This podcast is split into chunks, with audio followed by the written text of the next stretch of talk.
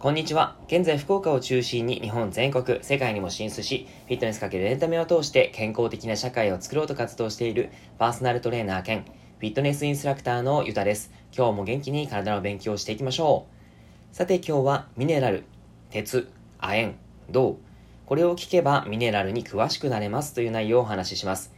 昨日もミネラルについてお話をしてみました。体の健康を維持するためにもとても必要な栄養素のミネラル、これについてですね、お話ししています。何回かですね、聞いてもらうと少しずつミネラルについて分かってくると思いますので、ぜひよかったら聞いてみてください。今日はミネラル総集編丸2ということで、えー、絶対に必要なのが女性ですね。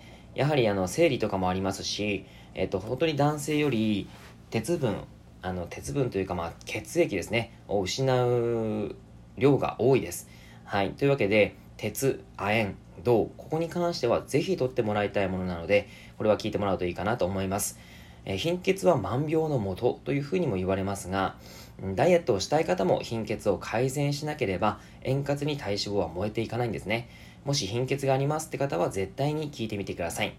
はい、では行きましょう。ミネラルの種類、働き、食材、量。えまずですね、一番最初に鉄からお話をしていきます。働きとして食品中に含まれる鉄は肉や魚などの動物性食品に含まれるヘム鉄と野菜や豆類などの植物性食品に含まれている非ヘム鉄に分かれています。鉄はヘモグロビンとなって酸素の輸送に関与します。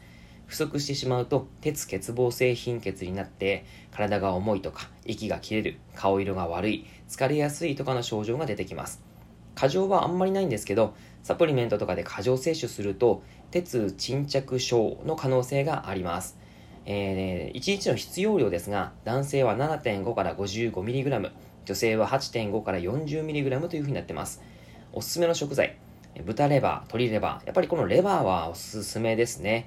100g でだいたい 13mg から 9g ぐらい、えー、あります。9mg ですかね。はい。あの、取っていただくといいかなと思います。ただちょっと苦手な方も多いと思います。その場合は、鶏肉とか豚肉、牛肉、そういった形になってもらってもいいですし、あとはお魚ですね。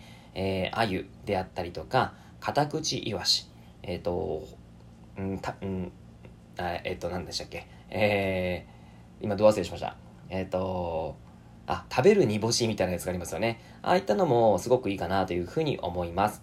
あと、干しエビの大さじ1、そうすると 15.1mg 鉄が入っていたり、しじみ10個で 8.3mg とか、あとは納豆1パックで 3.3mg とか、あときな粉もいいですね。8mg ぐらい入ってると思います。大さじ1ですね。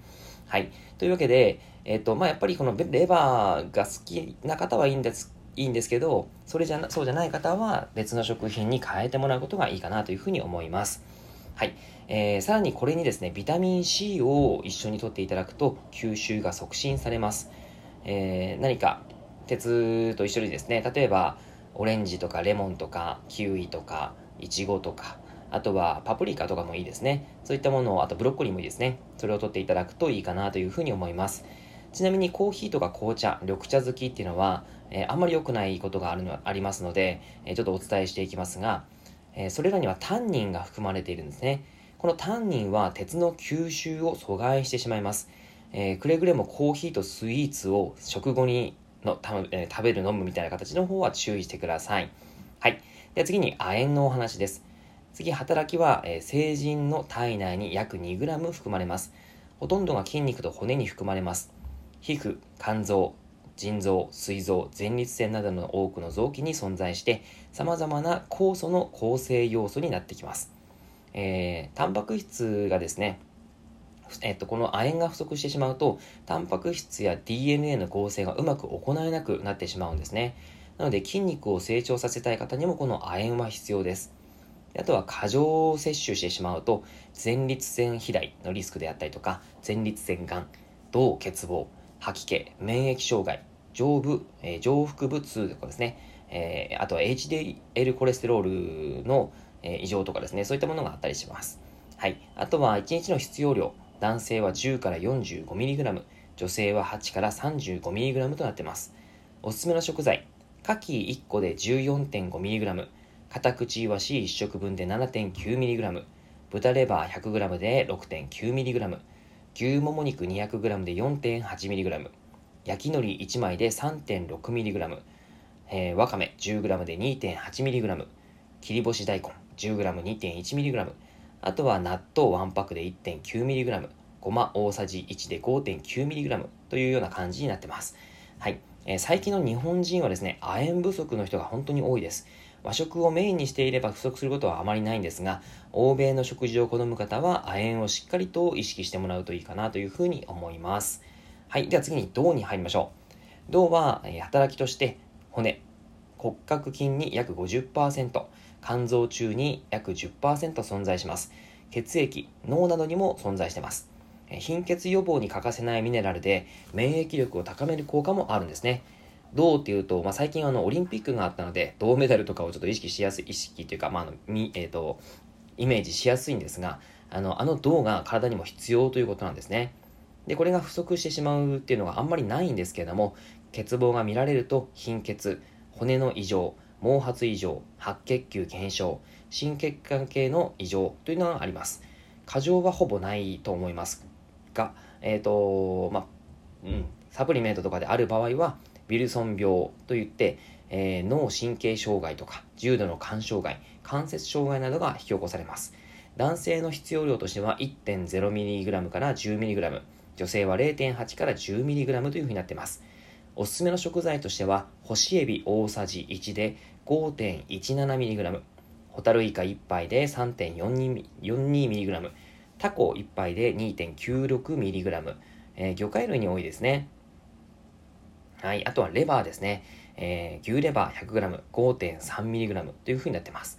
あと、納豆1パックで 0.61mg、焼き海苔1枚で 0.59mg。結構干しエビとか焼き海苔とか納豆とかですね、そういったものはすごく、あの共通していい成分が入ってますので、食べていただくといいんじゃないかなというふうに思います。はい。いかがでしたでしょうか？貧血を改善するためには、鉄分っていうのはもちろん必要なんですけども、それ以外にも、亜鉛、銅、ビタミン B12、葉酸が必須です。これまでお話ししてきた内容を、えー、また聞いてもらってですね、その食品をまたこう自分で取っているか取ってないか確認してもらって、取ってなかったらぜひ取ってもらえたらなと思います。まあただ、あのー、何が何を食べるっていうことが結構難しかったりするので、簡単に言うのであれば、ザ和食。これを食べるのが一番いいかなというふうに思います。ぜひ参考にされてみてください。以上になります。内容がいいなって思えたら周りの方にシェアしていただくと嬉しいです。また、いいねマークやフォローを押していただくと励みになります。今日もラジオを聴いてくださってありがとうございました。では、良い一日を。